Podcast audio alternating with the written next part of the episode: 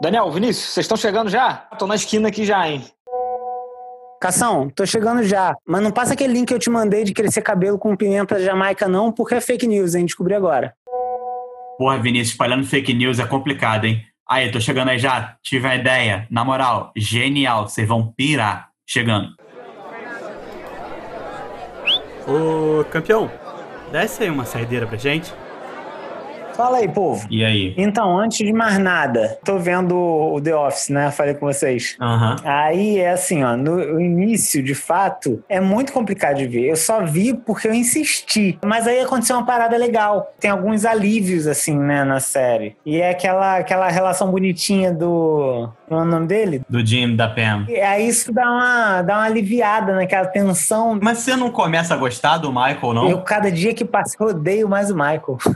Olha só, foi bom a gente começar por esse papo. Porque o Michael, ele é um estereótipo que existe, ele é um, um arquétipo que existe. Cê- vocês conhecem alguém igual o Michael, ou não conhecem? Infelizmente, conheço. É o arquétipo do o incompetente com uma autoestima lá na puta que pariu, sabe? O cara é um imbecil, ele não sabe de porra nenhuma. Tu fica imaginando como, o que, que aconteceu na história para aquele sujeito estar naquela posição. Qual conjunção astral precisou? Mas o sujeito, ele tem uma autoconfiança, ele tem uma autoestima, saca? Tu fica, porra, Ele é tipo um Dunning-Kruger ambulante, tá ligado? ele é um quê? Não faço a menor ideia. É aquela teoria que diz que quanto menos o cara sabe, mais certeza ele tem. Ah, tô ligado. Ah, sim. Tô ligado, é isso, é isso. Mas é porque eu acho que vocês ainda não chegaram nessa parte da série em que, tipo assim, ele realmente é um bom vendedor, tá ligado? O problema é que aí tá uma coisa que acontece muito na, na sociedade, na, na sociedade do escritório, que é a pessoa que é muito boa no que ela faz virar chefe. E, e nem sempre isso é necessário, tá ligado? Eu acho que se a pessoa é muito boa, ela merece uma remuneração maior. Mas não necessariamente ela tá pronta para um cargo de liderança e de lidar com seres humanos, tá ligado? É, cara, tem gente que simplesmente não é bom com gente, ué. Acontece. E não é culpa da pessoa também, tá ligado? É, liderança é uma outra habilidade, né? Ser um bom vendedor é uma habilidade, ser líder é outra. Mas sabe o que eu acho? Tem um fenômeno agora que é justamente o oposto disso que vocês estão falando, né? Que é a ideia de você vender aquele perfil de, de liderança. E pessoas que não têm nenhum perfil de liderança, não é questão nem de liderança em si, mas é essa relação com gente mesmo, né? Que você estava mencionando aí, Daniel. Esse discurso, né? De que você precisa saber lidar com isso. Essa, essa vibe coach, né? Que rolou aí, tá formando um montão de, de Michael Scott, cara. E assim, ele pelo menos é um cara que é chefe de um, de um lugar onde ele sabe o que faz. Essa galera aí não sabe nada do que faz, tá ligado? Mas pode até saber. A grande questão é, existe esse lance, né, de que é você precisa ter esse perfil. Você e não às vezes é uma questão de, de vocação mesmo, né? O cara emula, quando ele tenta emular essa compreensão do ser humano, e o Michael Scott fazendo fazendo mediação de conflitos no escritório lá, cara, que ele só fode com todo o clima ali porque cara, ele não entende nada de gente. É muito complicado, cara. Eu ainda acho que vocês vão ter um espaço no coração de vocês pra esse personagem maravilhoso. Eu imagino que, pô, a série possa construir isso futuramente, né? Assim, até agora, puta, eu, só... eu vejo o Michael Scott e lembro de um milhão de pessoas nessa vibe na minha vida. Eu já estive em situações de tá vendo a merda feita, tá tentando consertar de alguma forma, sem passar por cima da autoridade da pessoa e tal, e puta, e não, e não, desenrola, eu tentando fazer a mediação. Eu acho que isso é a parada que eu mais gosto ali, tá ligado? Tu, tu vai vendo como a parada vai construindo, e tu sabe porque você já viveu aquilo, e você sabe como vai dar a merda, e tu fica assim, não é possível, não é possível, não é possível. E aí vai acontecendo, e aí é como, sabe um time-lapse uma grande obra, uma construção civil sendo feita? É tipo isso. Fala, padrinho. Me vê aí uma água da casa, brother. Cê- Vocês viram o, o Tiger King? Ainda não. Ainda não aprofundei, não, mas já entendi que é um sujeito bem macabro, bem excêntrico, assim, né? Cara, e aquilo ali é, é, porra, é suco de Estados Unidos, tá ligado? É isso, brother. A galera lá, eu não sei o que que eles tomam, tá ligado? Eu tô vendo a galera agora do tal do QAnon. Não sei se você já viu. É uma, uma espécie de, de teoria da conspiração. Um usuário de, do, do Forchan e tal, começou a soltar umas, umas teorias da conspiração e virou um bagulho nacional. Tem a galera vai pros comícios do, do Trump com a camisa do QAnon e tal, e já tem gente no Congresso americano é, defendendo essa, essa vibe, que é um, é um bagulho assim, como se o, existe uma conspiração de satanistas pedófilos no governo entranhado no, no, no, domínio mundial. E aí, sabe quem é o grande defensor da família brasileira, da família americana? Donald Trump. Ele é o cara que vai acabar com isso. É, realmente ele, ele tem esse perfil mesmo. Gente, mas você substitui. É, é o que? Satanista? Pedófilo? É isso? Satanistas pedófilos. Você substitui satanistas pedófilos por comunistas, você tá no Brasil. E aí tá rolando isso aí, cara. E é, é, é incrível a quantidade de gente que cai nessas paradas. Mas não, não, é nada muito diferente do que a gente tá vivendo aqui. A gente vive uma. Né, como o pessoal do, do Meteoro Brasil fala, na a hiperteoria da conspiração, é isso que eles falam? E o que eles dizem é: a gente não tem mais uma teoria da conspiração, a gente tem um megazord de teorias, entendeu?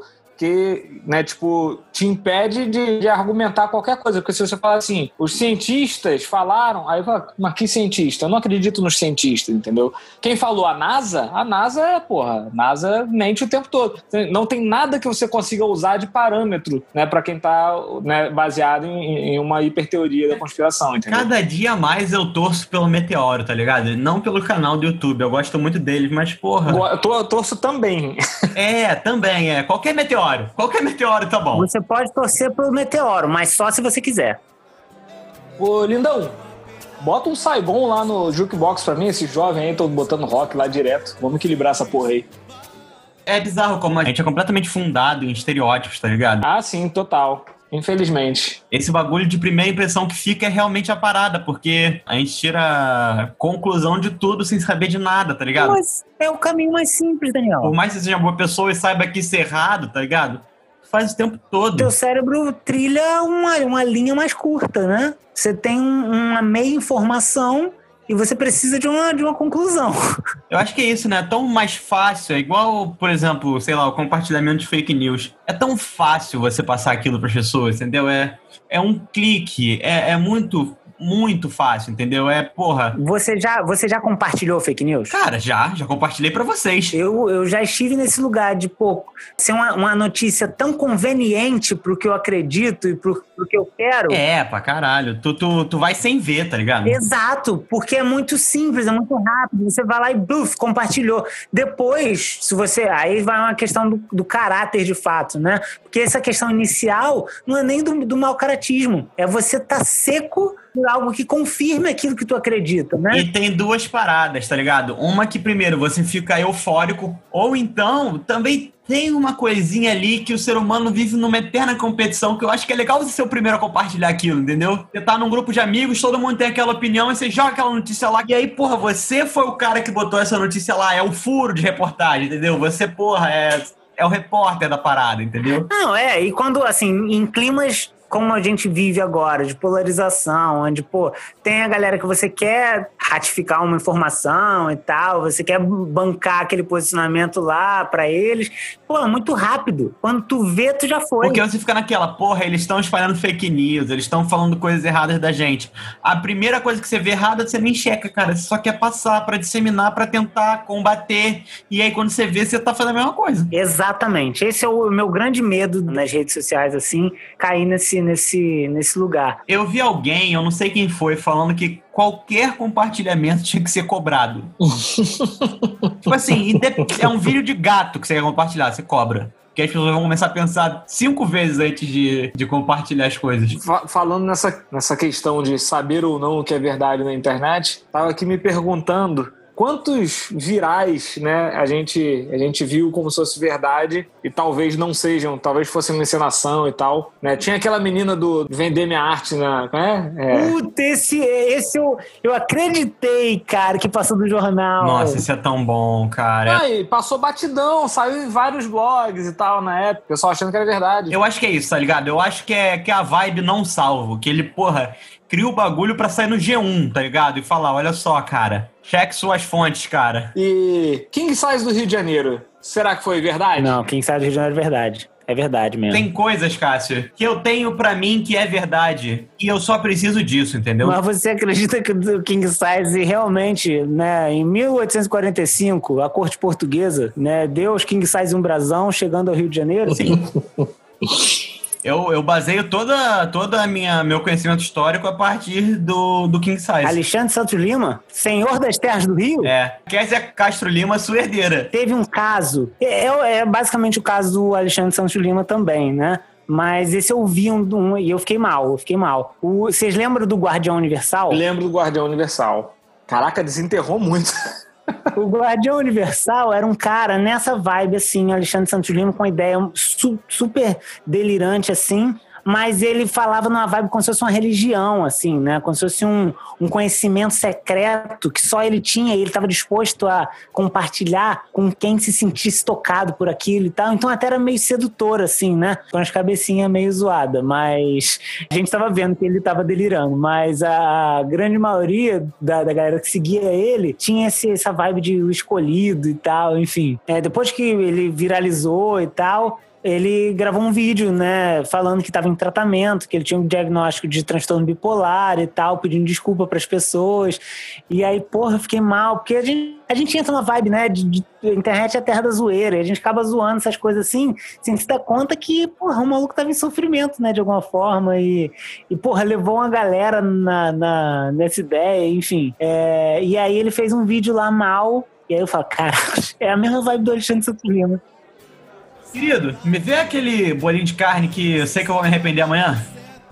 Mas eu, eu acho o seguinte, cara, é, a premissa é que tá todo mundo fudido. Tá todo mundo mal. Eu acho que, porra, cérebro é um bagulho que deu errado, tá ligado? É civilização, cara. Eu acho que não é nem o cérebro em si, é a forma que a gente se associou. Não, civilização foi porque o cérebro se desenvolveu, tá ligado? Se, porra, geral fosse um macaco, tava, pô, suave. Tipo assim, caralho, tu vai ali, come, caga, reproduz, morre, porra, viveu, tá ligado? Foi grande. Mas é isso, cara. Eu, eu fico imaginando arranjos sociais diferenciados poderiam gerar uma subjetividade diferenciada. A gente podia viver sabe? Algo para além disso que a gente vive. Algo bonito, algo que desse orgulho. Ó, para além disso, o maluco lá do, do Sapiens. Tu tá lendo, não tá Sapiens? Não, ainda não. Tá ali pra eu ler. O Harari, ele fala isso, que a gente teve uma, uma revolução no nosso desenvolvimento, que foi a revolução agrícola, que a gente era coletor. E aí a nossa mentalidade aqui vai numa vibe de que, pô, ser coletor deve ser uma merda, tu viver do acaso de ter que dar teu jeito para sobreviver e tal.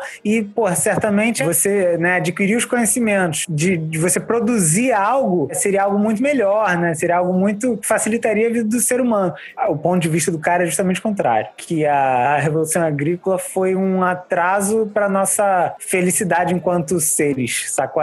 Foi o, o, o dia D da cabecinha desorganizada do ser humano foi a partir da Revolução Agrícola. Então ele fala o seguinte, soa como se fosse algo né, uma evolução no nosso caminhar, né? Mas segundo ele é justamente o contrário. Foi aí que a gente começou a lidar com as nossas, nossas situações mais escrotas, assim, né? É, eu acho que não dá para dizer que não é uma evolução, tá ligado? Só que, porra, podia ter uma bifurcação e a gente foi pro lado errado da bifurcação, entendeu? Não, é, ele fala uma evolução no sentido de algo positivo que vai acontecer com a gente. E assim, ele nem tá, nem tá fazendo juízo de valor na ideia de que, de que isso não deveria ser dessa forma, mas ele tá falando que a gente, de alguma forma, é, perdeu no, no, no, sentido de, de felicidade, né? De, de bem-estar. Mas é, é aquilo, né, Vinícius? Porra, hoje em dia é muito fácil tu falar que tu errou quando 12 milhões de anos atrás você escolheu virar um um agricultor além, além de um coletor, tá ligado? Não, cara, mas assim, não é. Eu entendi teu ponto, mas não é essa. A vibe do livro não é essa, não.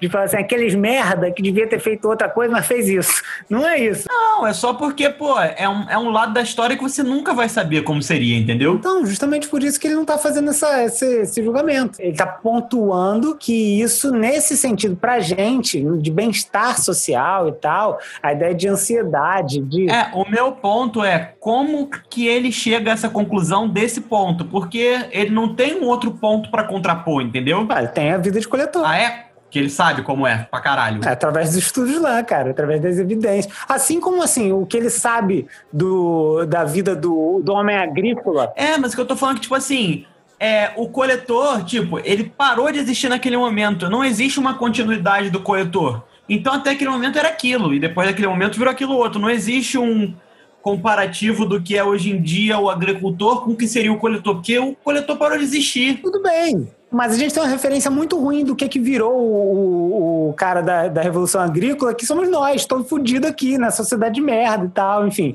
A ponta a gente tá aqui, todo mundo mal. Mas aí tu vim falar que ser o coletor era bom, aí eu acho complicado também. A, a proposta é que não era bom. Quer dizer, sei lá o que, que é bom, né? Ele não bota nesses termos. Ele fala que foi um, um prejuízo no sentido de bem-estar. É isso. Tá, dá uma lida no livro, caralho. Vou ficar aqui. Vou ficar aqui. Porra! Reclama com o cara, porra. Não sei o que tô falando, não. Ô, amendoim. Qual é, amendoim? Chega aí, 4x10? Pô, faz 4x10 aqui comigo. Quando você inventa alguma coisa, uma ideia totalmente sua, você teve ela do nada, né? Isso não existe. Não existe? Não existe uma ideia que você tira totalmente do nada, que é totalmente sua. É um negócio que você nunca viu. É uma ideia que você nunca viu. De repente, né? Expressa essa ideia para alguém, se você se acha genial e fala: Caraca, já pensou isso aqui? Joga uma teoria, uma ideia, seja o que for. E a pessoa fala: Isso já existe e é isso aqui. Você é menos gênio porque já existe? Você é tão genial quanto a pessoa que criou a primeira vez? Aham, entendi teu ponto. Tipo assim, imagina se eu falo assim, cara, imagina um restaurante que as comidas saem rápido, elas são relativamente barata, mas saem muito rápido e tem uma rotatividade muito grande, não sei o quê. Pô, já existe, é o fast food. Eu nunca tinha visto. Eu nasci numa, na, na, numa ilha, vim pra cidade agora. Eu fui menos gênio do que o cara que inventou essa porra, tá ligado? Eu, só acho que nessa perspectiva do Daniel aí, de que de fato, né, nada surge do nada, você sempre tem influências é, relativas a isso. Quando uma ideia que, você, que já existe e você tem pode ser que você tenha bebido elementos justamente dessa, dessa galera que já está produzindo isso, entendeu? E aí, não sei se é, se é tão gênio assim. Sei lá. Ah, vou dar um exemplo reverso da coisa. Uma ideia maravilhosa que você teve, mas não botou em prática, morreu com você. Aí, de repente, você vê outra pessoa fazendo, dando muito certo, e você fala: ele é um gênio porque ele fez, mas eu tinha sido gênio também porque eu tinha feito antes. Eu acho que ideias estão aí, cara. Porque tu pega, tipo assim, sei lá, cara, pirâmide. Em quantos lugares do planeta nasceu pirâmide em, em povos que nunca se conversaram, tá ligado? As ideias estão aí. É isso. Tu já viu uma parada que o Denis o Pimentinha apareceu em dois lugares ao mesmo tempo? Dois autores distintos tiveram a ideia de um, de um garoto levado chamado Denis o Pimentinha em dois lugares do mundo diferentes. Até tem, não sei se você já viu. O Lourinho do Senhor Wilson! E o outro, um que é um cabelo meio espetado, de blusa vermelha preta. O segundo, assim, li na época, também pode ser uma puta fake news, eu tô aqui divulgando. Mas segundo que eu li na época, eles apareceram mesmo, assim, numa mesma faixa de tempo, assim, e era de um jeito que era quase impossível de ser um plágio. Aconteceu uma ideia parecida no, em dois lugares do mundo ao mesmo tempo. É, eu acho isso muito doido, cara. Eu acho que, porra, universo, né, irmão? Deu muito certo. Mas eu acho, Cassius, que pode acontecer de duas coisas. Pode acontecer de fato de você ter uma ideia sem se dar conta, né, de que aquilo já já estava fluindo, ou você pode ter bebido dessas fontes aí e acabar a tua cabeça fez essas conexões sem você se dar conta dela, das fontes em si, entendeu? Dias eu vi uma, uma postagem, uma zoeira, onde um rapaz falava assim: Cara, tu já imaginou se existisse uma nota, uma cédula coringa que você pudesse botar o valor que você precisasse? E alguém comentou: silêncio, o jovem está descobrindo o cheque. Ai, jovem. Ele foi inteligente, ele pensou num negócio útil, cara, um negócio legal. Tanto é que já alguém já tinha inventado. Então, aí vamos lá. Essa pessoa é um gênio? Não. Não, ele mas é porque é um negócio extremamente recorrente. Mas isso eu tenho uma ideia genial do negócio que eu, tipo, ninguém tem vivência, sei lá. Se eu penso assim, caraca, já pensou se eu coloco um tubinho aqui que vai embaratecer o custo lá da produção sei lá, de oxigênio lá na parada, é um negócio que eu não tenho vivência, tá ligado? Assim, tipo, eu não tinha que saber que existe já. Mas como é que você vai ter uma ideia dessa se você não tem vivência, porra? Porque eu sou um gênio, caralho! eu lembro que eu tive um sonho que eu tava tocando num teclado. Teclas do teclado, elas eram meio que móveis lateralmente, assim, e eu conseguia fazer um meio que um bend no, no teclado, assim, sacou? É? Era uma vibe assim. Aí eu pensei, porra, não é que ideia ruim, não. Aí eu tava comentando com uma amiga que, olha, então, a ideia é você fazer um, um movimentação, fazer um bend e tal, não sei o quê, na, do, no exercício ali da música, entendeu? Tu não precisa ter uma mão disponível pra fazer o bend e tal. Fiquei, enfim, no final das contas, falei assim, eu concluí dizendo, é, mas eu não vou saber fazer isso. Será que eu tenho como só patentear a ideia pro dia que algum técnico vê essa parada e botar em prática ele ter que me pagar royalties? Aí ela falou assim, ah, tem sim, tem sim, aproveita e patenteia logo o teletransporte também, que às vezes quando alguém, quando alguém fizer, vai te... Ô, meu gênio, desce aí mais umas três pra gente, pô, fecha aqui a conta.